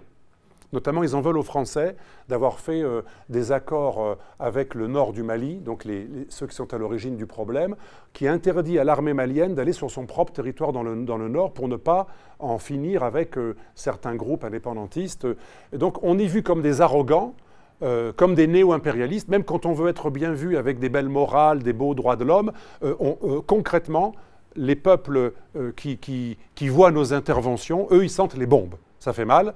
Et ils savent que les bombes ne tuent pas que les innocents. Donc euh, Biden continue cette politique et je ne sais pas où ça va mener l'Amérique, mais à mon avis, l'une des pertes de l'Occident, ce sera ce moralisme droit de l'homiste et mondialiste qui nous détruit notre identité de l'intérieur et qui nous fait passer non seulement pour des arrogants impérialistes, mais en plus des lâches. Parce que quand vous n'osez pas avouer que vous avez une politique de puissance, comme les Russes qui disent nous on a pris la Crimée parce que c'est à nous, les Chinois qui disent le Tibet, ça doit être sinisé. Nous, on fait des actions aussi radicales avec des centaines de millions de morts, mais on n'a pas le courage de dire qu'on y va pour un intérêt, pour l'uranium ou pour le pétrole, etc. Nous, on dit qu'on y va pour leur bien, pour, euh, pour des belles idées. Et ça, ils nous détestent encore plus que si on y allait franchement au nom d'intérêt. Parce que quand quelqu'un fait quelque chose de désagréable, mais qu'en plus, il n'a pas le courage de l'assumer, en plus, il a l'air lâche. D'ailleurs, on bombarde de très haut. On bombarde, de très haut. Et euh, on a besoin de troupes au sol, ce qui nous fait avoir une géopolitique totalement incohérente. Je vais peut-être choquer des Kurdes. Je suis bien sûr pour la cause kurde. Mais si on raisonne, si on en stratège ou en géopolitique, le fait que les Américains n'ont pas envie de payer un tribut fort avec euh, leur doctrine de quasi zéro mort, enfin peu de morts au sol, ils ont toujours besoin de proxy. Alors pour les Serbes, pour combattre les Serbes, ils ont qualifié de combattants de liberté combattants de la liberté, une organisation qui était classée terroriste par la liste de la CIA, euh, l'UCK. Tout à coup, on baptise un terroriste de combattant de la liberté, comme en Afghanistan avec les Moudjahidines. Et, euh, un peu partout, on a fait la même chose. Et, on a l'air de véritables faux culs. Mais comme on n'a pas le courage de bombarder euh, de, manière, de, faire une guerre de proximité, qui serait d'ailleurs beaucoup plus efficace, et je peux comprendre qu'on n'a pas envie d'envoyer des gens, eh bien, on utilise des, milices comme les Kurdes. Le problème des Kurdes, ça nous brouille totalement au sein de l'OTAN avec les Turcs parce qu'il faut être très cohérent. Ce n'est pas du nationalisme primaire, c'est de la cohérence. Les Turcs sont dans l'OTAN. Ils nous considéraient plus ou moins comme des alliés. Et un allié, normalement, il n'aide pas les mouvements séparatistes dans votre pays. Hein, euh, si on est membre de l'OTAN, logiquement, on ne devrait pas aider des séparatistes d'un grand pays de l'OTAN qui est au flanc sud de l'OTAN, qui a la plus grande armée au niveau volume, etc., en Eurasie. Donc, je ne dis pas que je suis d'accord avec cette idée, mais c'est vraiment, je, vous dis ce que pense le Turc de base, qu'il soit nationaliste ou islamiste. L'OTAN, c'est notre allié, et il finance, et il aide, et il arme des Kurdes en Syrie qui sont très liés au PKK, puisque vous savez, les Kurdes d'Irak ne sont pas liés au PKK, mais les Kurdes de, et d'Iran non plus, mais les Kurdes de Syrie, ils sont structurellement et idéologiquement liés au PKK turc, Kurdes de Turquie. Donc pour les Turcs, notre utilisation de milices kurdes en Irak dans les années 90-2000 et surtout en Syrie pendant la, crise syrienne a été considérée comme une attaque contre leur intérêt national parce que l'ennemi numéro un des Turcs, avant même les Grecs, c'est l'ennemi interne kurde. Et aider les Kurdes de Syrie qui sont liés au PKK, pour eux, c'est pareil que d'aider le PKK. Donc en plus, on a une géopolitique totalement incohérente à cause de cette, euh, cette volonté de bombarder de très loin et de ne pas avoir de, morts. Donc on, a besoin de trouver des proxys, des milices, euh, qui sont parfois euh, elles-mêmes, comme les Kurdes, bien que je les respecte, à l'origine d'un énorme contentieux avec la Turquie qui nous le fait payer très cher. Et c'est pour ça, je ne dis pas que ça justifie, mais pourquoi la Turquie a continué à aider euh, les anciens de El Nosra en Syrie, dans l'Ouest, et pourquoi elle a acheté le pétrole, donc elle a financé euh, Daesh pendant des années, en 2014, 2016, etc., jusqu'à ce que les Russes d'ailleurs le disent. Hein. C'est les Russes qui ont été les premiers à dire euh, la Turquie achète le pétrole de Daesh, donc la Turquie aide Daesh, et en plus, avec leur, leur, service secret, le mythe, ils les arment. Et on a des preuves, c'est la Russie qui était le premier pays qui a osé dire attention, vos amis turcs de l'OTAN aident Daesh. Mais ce n'est pas pour justifier les Turcs. Les Turcs, de leur point de vue, c'était vous aidez mon pire ennemi, et moi je ne vais pas me gêner pour me défendre contre mon pire ennemi. Tu aides les Kurdes, je vais aider Daesh. Donc en plus, notre géopolitique euh, antinationale, parce que aider un mouvement séparatiste, ça s'appelle une politique antinationale. Si vous êtes un, je ne pense pas que De Gaulle aurait aidé les Kurdes. Il aurait dit les pauvres Kurdes c'est triste ce qui leur arrive, mais en tant qu'homme qui est pour un État-nation, en tant que patriote qui respecte les patries des autres, en tout cas les frontières telles qu'elles existent, De Gaulle n'aurait jamais aidé des proxys qui sont des séparatistes qui veulent pourraient, s'ils deviennent indépendants, déstabiliser quatre pays, Iran, Irak, Syrie et Turquie. Donc, euh, vous voyez, on n'a même pas de cohérence et en plus, on n'est pas fiable. Alors là, je terminerai avec, avec ça, on entre en Irak dans une guerre impérialiste absolument déstabilisatrice dont on paye tous les jours les conséquences, puisque Daesh, c'est le fruit de la guerre en Irak. Mais on a fait une connerie, enfin, Obama a fait une connerie aussi grave en se retirant sans service après-vente. Quelle image on donne et quelle crédibilité a-t-on? Au moins les Russes, quand ils aident un pays, c'est jusqu'au bout. Alors, si c'est leur intérêt, c'est jusqu'au bout. Nous, on a un intérêt, puis tout à coup, euh, les proxys et les tribus sunnites qu'on a retournés péniblement grâce au surge et à la politique euh, de certains généraux euh, comme Petraeus, etc., du jour au lendemain, on abandonne les types qui risquent leur vie et on les laisse à la merci des chiites revançards qui les massacrent. Imaginez le message que l'on donne. En gros, vous collaborez avec des Américains dans leur guerre impérialiste pour servir de milice locale, mais quand il y a un changement électoral interne, il, vous, plante en, trois semaines. En trois semaines, il vous plante totalement, comme on a planté d'ailleurs. Vous savez qu'il y a beaucoup plus de réfugiés afghans qui ont été acceptés en Occident et qui sont des militants islamistes dans leur cœur favorable aux talibans que d'anti-talibans. On, en a on, en a, on a eu 10 000 demandes par an depuis euh, une dizaine d'années et entre 6 et 7 000 acceptées. Croyez-moi, ce n'est pas que des militants euh, des droits de l'homme, des féministes, des LGBT ou des chrétiens ou des, chiites à, à, Zara, etc. Donc euh, euh, on a une politique absolument incohérente et en plus suicidaire. Et euh, on se demande quand ça terminera, quand ça terminera mais à mon avis, c'est philosophique. C'est lié aux dérives médiacratiques de nos démocraties qui sont prisonnières de faiseurs de rois, les médias, qui eux-mêmes sont liés à des lobbies absolument antinationaux, des logiques de multinationales qui les possèdent. Et donc, euh, ça peut difficilement être autrement. Et regardez Netflix. Les séries de Netflix sont très intéressantes. De la Casa de Papel à d'autres séries, j'en ai vu encore une l'autre jour, c'est systématiquement le flic, le militaire, l'uniforme, le nation, le national, le juge, qui sont les pourris, les salauds avec des sales gueules, etc. Et le voyou qui est un mec bien. Même les narcos, moi j'étais frappé, à un moment on est ému quand Pablo Escolar meurt. Quand Pablo Escolar meurt, moi j'étais un peu ému. Le mec, il est vraiment sympathique. On vous le rend sympathique. il est aussi psychopathe que Totorina, il a massacré tout le monde, mais on le rend sympathique. On est presque triste au moment où il meurt. Il y a une belle musique avec sa femme qui est toute douce, etc., très jolie. Et, par contre, ceux qui luttent contre lui, euh, ils ne pas, ils pas, ils pas, ils ressemblent pas vraiment à des héros euh, dont on a envie de, euh, auxquels on a envie de s'identifier. Donc, c'est ce que j'appelle le grand renversement. Le pire ennemi de l'Occident, c'est le grand renversement. C'est la phase finale du politiquement correct qui, à force de dire j'ai tort, mon ennemi a raison, le bien, c'est l'insurgé, le mal, c'est l'État. À force d'être dans cette logique, on est dans le grand renversement.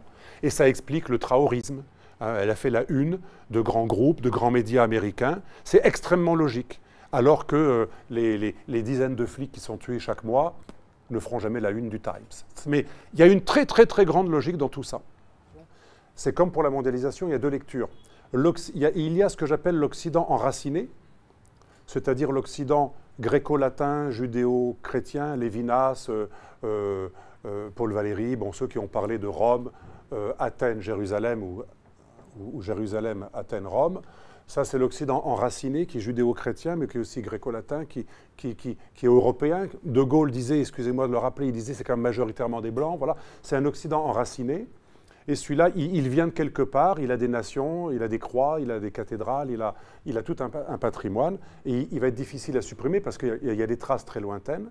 Et il y a l'Occident tel que l'ont conçu les stratèges américains et, anglais. Ça a commencé avec des Anglais au 19e siècle et ensuite avec des Américains au 20e siècle. Moi, j'ai lu pas mal de, littérature de stratèges de l'OTAN ou anglo-saxons, ce qui est très intéressant. Euh, ils jurent sur la Bible et ils se disent très, très chrétiens, l'Amérique profonde, mais les stratèges, quand ils parlent de l'Occident, ils ne la définissent pas du tout de manière identitaire, à part Octinton, et encore, même lui, ils la définissent très souvent, ce qui revient le plus souvent, c'est l'économie de marché, euh, le libéralisme individuel, la société de consommation et l'appartenance à l'OTAN ou le fait qu'on est dans l'espace OTAN ou proche de l'Amérique au niveau de la défense. C'est-à-dire que euh, leur conception de l'OTAN est absolument pas identitaire, absolument pas civilisationnelle, c'est stratégique, abstrait, droit de l'homme bullshit, parce qu'ils n'y croient pas du tout, hein, les stratèges, euh, surtout des Brzezinski, ils n'y croient pas du tout, mais droit de l'homme pour la justification, mais élément stratégique, appartenance à l'OTAN, et élément économique, consumérisme, société de consommation, et plus largement, ce qui est tout à fait noble, hein, capitalisme, c'est quand même le moins mauvais des systèmes, etc. Mais cette définition de l'Occident n'a plus rien à voir avec l'Occident réel. Si on remonte encore plus loin, l'Occident, c'était par opposition à, l'Orient euh, byzantin aussi, mais un carolingien, etc. Mais euh, disons, l'Occident tel que le pense euh, c'est ça, c'est l'Occident judéo-chrétien gréco-latin. Il est totalement oublié au profit d'une conception consumériste, capitaliste, libre-échangiste, internationaliste et otanesque atlantiste de l'Occident. Je ne dis pas qu'elle est mal, mais ce n'est plus du tout l'Occident, c'est autre chose, puisque le Japon fait partie de l'Occident, la Corée du Sud fait partie de l'Occident, la Turquie fait partie de l'Occident, même de l'Europe d'ailleurs, vous avez vu, puisque le Conseil européen, pardon, le Conseil de l'Europe, le scandale avec l'affaire du foulard, c'était un coup des Turcs et des frères musulmans qui sont membres du Conseil de l'Europe. Ça, c'est extraordinaire. À, à force d'édulcorer les termes et de les désidentitariser, Europe, même l'Europe, ça ne veut plus rien dire, puisque euh, un moment, il y avait des gens qui voulaient faire entrer un jour euh, la Syrie, euh, le Maroc, on a parlé un moment de la Tunisie, la Turquie, c'était bloqué, mais c'était quand même une intention. Donc l'Europe, comme l'Occident, ne veut plus rien dire tel que les élites la définissent. Par contre, vous avez raison, les peuples la, la définissent pas autrement, mais ils la ressentent autrement. Et ce sera la dernière partie de ma réponse.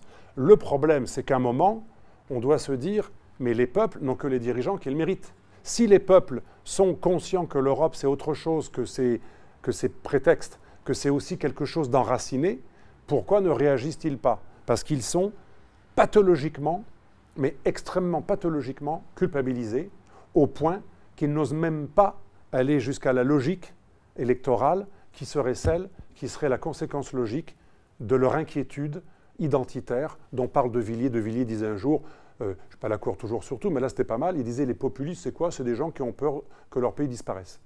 Et ça c'est une inquiétude légitime. On la comprend bien pour les Algériens, dont on a soutenu la décolonisation, on le comprend pour les Vietnamiens, on le comprend pour... Pourquoi on ne le comprendrait pas pour nous-mêmes Et donc euh, ça c'est vraiment le grand problème à mon avis de l'Occident.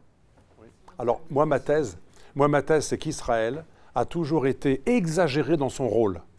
C'est un tout petit pays qui est très bon en start-up, bien sûr, qui a une relation privilégiée avec les États-Unis qui lui permet d'avoir un certain nombre d'avantages. Et euh, ça, on ne peut pas le nier, bien sûr. Mais quand on parle avec des dirigeants arabes de plusieurs pays arabes, même quand, vous, arrêtez le discours euh, rhétorique mobilisateur, ce qu'on appelle des représentations en géopolitique. Quand vous, enlevez le discours mobilisateur anti-sioniste, euh, ah, les sionistes, les méchants sionistes, etc., vous, vous, vous, rendez compte que pour les Arabes, l'ennemi c'est l'Iran, et pour l'Iran, l'ennemi réel, c'est pas Israël qui les menace directement, c'est euh, aussi leurs voisins saoudiens. Alors il y a un Iranien dans la salle, peut-être qu'il me dira autre chose, et je comprends qu'il n'est peut-être pas le même avis, je ne sais pas, je ne sais pas quel est votre avis sur Astébine, mais euh, qui dirige un centre de géostratégie d'ailleurs, euh, auquel j'ai collaboré dans le passé, euh, donc je connais votre compétence, mais je pense vraiment que Israël a été exagéré dans son rôle parce qu'il y avait des entités qui avaient besoin, comme discours légitimateur, d'exacerber la diabolisation d'Israël. Et quand vous êtes turc, comme Erdogan, ou quand vous êtes iranien, perse, chiite, comme euh, les dirigeants de l'Iran depuis euh, Khomeini, et que vous voulez étendre votre, euh, votre idéologie dans les pays arabes, les Turcs pour rétablir l'Empire ottoman, notamment dans les pays arabes, les Iraniens pour exporter la révolution islamique en zone arabe chiite ou autre, ou au Liban, Syrie, etc., vous avez besoin d'un processus d'auto-légitimation. Et là, c'est là qu'entre en jeu l'antisionisme. L'antisionisme permet aux Perses de séduire les Arabes et permet aux Turcs de séduire les Arabes. Mais si on n'est pas dupe de cela, Israël, ça compte, bien sûr. On voit les bombardements en Syrie régulièrement, non pas contre le régime d'ailleurs. C'est très, très ciblé ce qu'ils font. C'est des bombardements contre les milices pro-iraniennes. Donc c'est extrêmement ciblé. Et la Russie en est parfaitement consciente. Aujourd'hui, Poutine n'est pas du tout l'homme que de l'Iran, comme on dit, c'est l'homme de l'Iran, d'Israël, de, l'Arabie saoudite, a très bons contacts aussi. En fait, la Russie a des bons contacts avec de nombreux pays, y compris l'Inde, etc., la Chine. La, Russie, elle a une politique d'équilibre assez habile. Et en fait, la Russie l'a montré, Israël, elle s'entend relativement bien. En tout cas, ils s'accordent, on bombarde en se consultant. Et là, et là, il y a un accord depuis quelque temps entre Russes et Israéliens pour euh, essayer de pas de dégager, mais euh, de réduire la présence iranienne, dirons-nous. Donc, euh, euh, même, même, des pays pas suppositionnistes comme la Russie comprend l'intérêt d'Israël dès lors qu'il y a un deal. Tu me donnes ça, je te donne ça. Et aujourd'hui, on voit avec les accords d'Abraham qu'il y a au moins sept pays arabes qui ont clairement dit que Israël était beaucoup moins leur ennemi que l'Iran, puisque la preuve, ils se réconcilient avec Israël face à l'Iran. Ont-ils raison, ont-ils tort? Après, c'est autre chose. Mais on voit bien que pour beaucoup de pays arabes, Israël, c'est l'ennemi utile euh, que l'on. Voilà, si vous dites euh, un truc contre le sionisme, vous êtes bien vu. Moi, une fois, ça m'est arrivé euh, au Liban, quand j'avais été arrêté par une milice, le fait d'avoir dit que j'adorais Marcel Khalif, et qui est un grand chanteur pro-palestinien, anti-sioniste, avait ému les gens qui allaient m'arrêter. J'ai vu à quel point ça peut être efficace pour séduire la rue arabe que de, que de se référer à l'antisionisme. Bien sûr, je ne croyais pas un mot. Je n'aimais pas euh, le, communiste euh, chanteur Massel Khalife qui avait trahi son propre camp chrétien libanais. Mais voilà, cet appel à l'antisionisme avait eu des effets extraordinaires qui m'ont permis d'être tranquille pendant Quelques, après, au bout de quelques heures. Et donc, euh, on n'est pas dupe de tout cela. Alors après, il y a les antisionistes, voire même les complotistes qui voient. Récemment, j'étais sur Radio Sud avec Berkoff, il y avait une auditrice qui me disait en fait tous les problèmes, c'est les juifs Israël, les francs-maçons, etc. Bon, on connaît le discours. Moi, le discours complotiste ne m'a jamais euh, plu, c'est même pas que ça me choque, c'est complètement débile. Euh, et, c'est pour ça que je replace Israël dans un contexte, voilà, il faut, garder Israël, c'est un État puissant, mais qui doit rester à sa place. Il ne faut pas exagérer son rôle, ni en bien ni en mal. Et euh, je pense que tout le monde le fait. Que ceux qui l'aiment et ceux qui l'aiment pas exagèrent son rôle, alors que c'est une nation quand même assez petite. Elle est nucléaire, certes, mais c'est une, assez petite nation. Que la Russie a un énorme problème démographique qu'elle n'a pas réglé malgré la prime pour les naissances, etc. Et la démographie commande l'histoire. Mon livre est dédié avec Sopelsa à, au général gallois, mais également indirectement à Gaston Boutoul, qu'on cite beaucoup. Gaston Boutoul, dans sa, son analyse de la science des guerres, enfin l'étude des guerres, il montre l'aspect primordial de la démographie. À un moment, il part d'ailleurs du surplus de natalité. Quand un pays ou une zone a un surplus de natalité, c'est, il disait, préparer Vénus viendra Mars. Et, ça va se traduire momentanément, euh, assez rapidement, avec du sang. Et donc, euh, le problème de l'Europe, c'est que cette, cette auto-dépopulation qui est, le problème numéro un. Euh, et, finalement, ceux qui parlent de grand remplacement, certains ne sont pas forcément des extrêmes, ils ne devraient même pas utiliser cette expression, ils devraient juste dire le déficit démographique est, un phénomène d'autodestruction. Et, on ne va pas accuser le remplaceur. Le remplaceur, il vient pour, euh, trouver euh, un peu de prospérité, il émigre, un peu comme mes parents ont immigré euh, de Sicile, etc. Mais ce qu'il faut accuser plutôt, c'est les élites qui n'ont pas fait quoi que ce soit pour favoriser une politique de natalité. Et avec un grand mépris quasi raciste, ils se sont dit on va faire venir des, des gens qui vont, euh, j'allais dire un mot extrêmement vulgaire, pondre, parce que c'est un peu leur esprit. Hein. C'est vulgaire de faire naître. On va faire venir des gens assez arriérés et hétérosexuels pour encore euh, être dans le natalisme. Eux, ils vont faire les enfants qui payeront les retraites, mais nous, attendez, euh, quand même, pour une féministe wokiste, avoir un enfant éventuellement par insémination, etc., mais vraiment très peu. Hein, c'est un truc assez primaire, quand même, assez, assez, assez arriéré. Et donc, euh, c'est ça le, le, problème numéro un. Pardon Il y en a encore qui font des enfants d'une manière naturelle.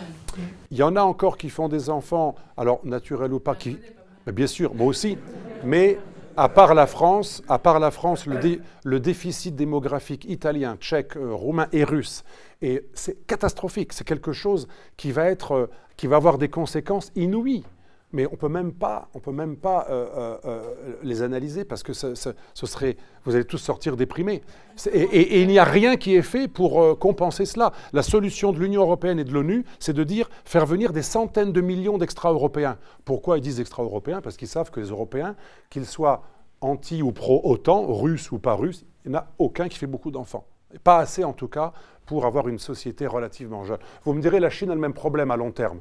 Donc voilà, pour le long terme, la Chine aura un énorme problème. La disparité euh, euh, Han-non-Han, que la Chine règle avec euh, des méthodes autoritaires de sinisation, mais surtout la démographie. Il y aura une, masse de Chinois extrêmement vieux. Qui, et, une toute petite base de jeunes. Je pense que la démographie, ça va être l'enjeu pour l'Afrique qui va doubler 2 euh, milliards euh, très rapidement, etc.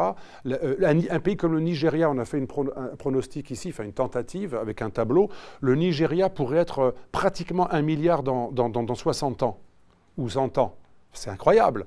vous avez une Afrique qui, est dans une croissance démographique gigantesque et, ces défis démographiques sont totalement mis de côté L'INED passe son temps à produire des textes qui vous disent qu'il y a, alors j'ai lu récemment, c'était UBS, je préparais un rendez-vous, un débat, 800 euh, 000 Algériens en France. C'est intéressant quand même. Il y aurait 800 000 Algériens en France. Alors qu'ils étaient déjà euh, au moins 2 millions dans les années 80, 90. Mais là, ils sont euh, officiellement 800 000. C'est-à-dire que quand vous devenez quand vous prenez la nationalité française, vous disparaissez totalement des statistiques parce qu'ils n'ont pas intérêt à montrer que la France est en train d'être dans une évolution démographique. Et encore une fois, je n'accuse pas le, le soi-disant remplaceur. Je ne l'accuse pas du tout. Le problème, c'est le pays qui fait plus d'enfants et qui a jugé utile de faire venir une immigration extra-européenne pour régler euh, les problèmes de retraite, alors qu'à terme, ça va être dramatique. Parce que, euh, et ce n'est pas la faute, encore une fois, du migrant. Moi, je ne suis pas du tout dans la stigmatisation du musulman. Non, c'est lui, il, a une identité parce qu'il vient d'un pays où on est fier de son identité, il va rester identitaire et euh, il, va, il, va, il va rencontrer des non-identitaires, des gens qui ont perdu ou qui ont honte de leur identité. Ben, on connaît l'issue. Et à mon avis, ça, c'est le problème numéro un. Ça, dépasse tous les autres problèmes.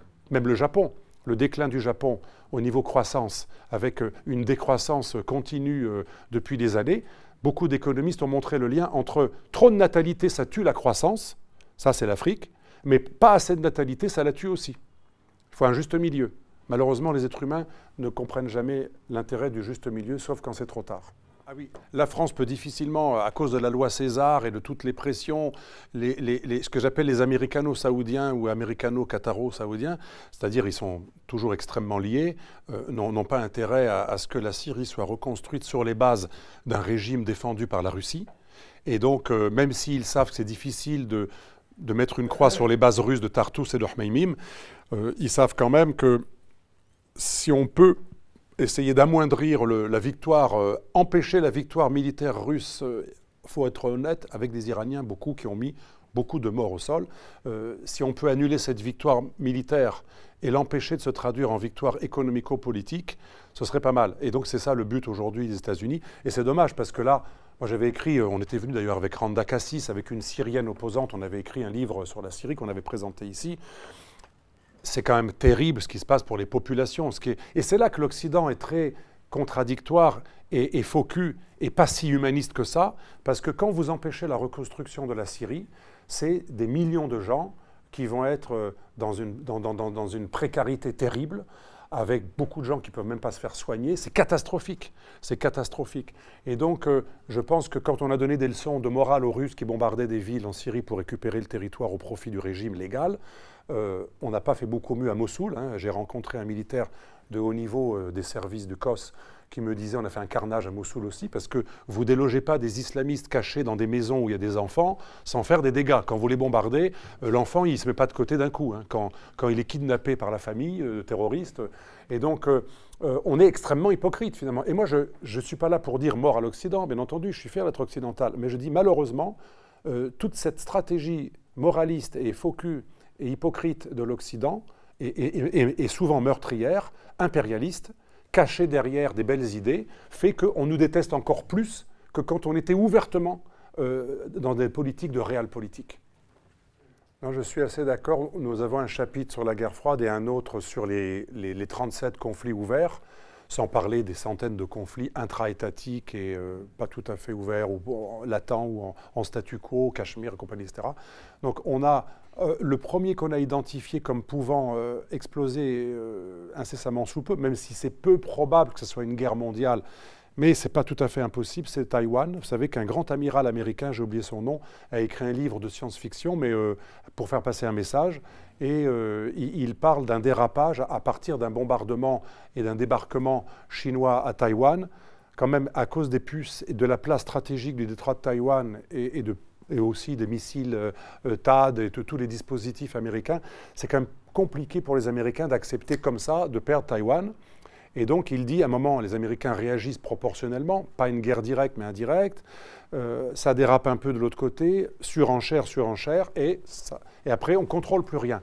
Alors mon, maître, le général gallois, initiateur de la force de frappe nucléaire française, nous disait, l'atome, ça rend pacifique parce que c'est le pouvoir égalisateur de l'atome, ça rend sage parce que s'il y a une guerre atomique, c'est la dernière. Oui, mais jusqu'à quand? Jusqu'à quand il n'y a pas un dérapage à cause... Euh, un problème humain ou informatique, effet domino, je ne sais pas. À mon avis, c'est très peu probable une guerre mondiale nucléaire, parce que ce qui nous sauve, c'est que les dictateurs, comme le dictateur de Corée du Nord ou, de Chine, etc., ils aiment bien la vie terrestre. Heureusement, ce pas des kamikazes qui rêvent d'aller au paradis. Ils aiment leur prébande, leur vie terrestre, leurs femmes, leur, euh, ou autre chose, ou leur, euh, leurs aliments, euh, leur drogue, tout ce que vous voulez. Kadhafi, c'est la drogue, d'autres, c'est... Ils, aiment la vie terrestre. Donc, comme, comme ils n'ont pas envie d'être nucléarisés, et ils savent que c'est les capitales qui sont visées dans des guerres, dans la phase finale, pas dans la phase progressive, graduelle, je pense que c'est très peu probable, mais on n'exclut pas un dérapage, effectivement, dans deux endroits, mer Baltique, Taïwan, voire pourquoi pas aussi euh, mer Noire et euh, autour de la Crimée. Et, lui, oui, à cause de l'Ukraine notamment.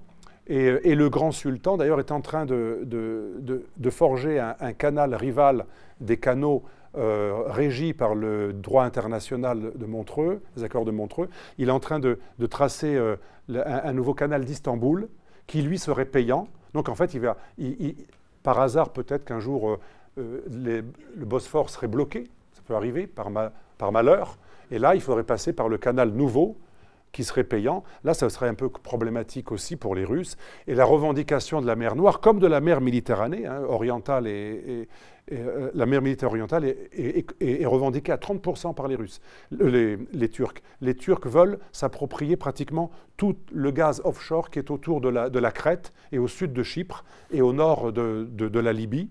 Donc, euh, on a un retour de la réelle politique, bon ça pourquoi pas, on a un retour des impérialismes régionaux, et on a une, mondialisation qui a totalement échappé à l'Occident, qui est devenue chinoise, parallèlement à une multipolarisation en cours, pas encore achevée, avec euh, le retour, puisqu'on est désenchanté, on ne croit plus au bullshit du, droit de l'homisme occidental, le multilatéralisme a été discrédité par son instrumentalisation, comme a fait Sarkozy et Obama, hein, une résolution de l'ONU détournée, puis ensuite on, on liquide Kadhafi. Alors pour la petite histoire, Kadhafi a été liquidé euh, par des milices anciennement d'Al-Qaïda, notamment les milices de Belhaj, que l'Occident a fait nommer gouverneur, militaire de Tripoli. Il, s'est fait depuis 2 milliards d'euros dans le trafic de migrants. Donc tout est lié. Hein, euh, ancien d'Al-Qaïda, trafic de migrants. En plus, bien sûr, il est très lié à la Turquie d'Erdogan, qui a un avant-poste à Tripoli. Donc tout cela n'est pas très bon signe. Et euh, je pense qu'effectivement, la période de paix touche à sa fin. Je pense que et là, ce n'est pas un va-t-en-guerre qui le dit, moi, ça me fait la peine. Mais on n'est pas là pour euh, être peiné ou pas, hein, on fait la géopolitique. C'est le général Burkhard, Thierry, je crois, hein, Thierry Burkhard, ex-chef du CEMAT, le chef d'état-major de l'armée de terre. Et on commence le livre avec en exergue sa citation Les retours, non, les conflits de haute intensité sont de retour. Il faut, il faut se préparer euh, à, des guerres interétatiques interétatique, et il dit la guerre ne souffre d'aucune approximation et elle nécessite le sacrifice suprême. Quand un chef d'état-major de l'armée de terre, qui n'est pas un populiste ni un va-t-en-guerre, a des propos aussi significatif. J'en parlais à l'école militaire, enfin à l'école de guerre récemment, où je faisais une conférence. Euh, euh, même les généraux bien plus habilités que moi en parler sont inquiets. Donc je me dis, si Burkhardt et, les généraux qui dirigent euh, cette institution, école militaire, école de guerre, eux-mêmes disent retour des conflits de haute intensité, ça veut tout dire, même si c'est flou.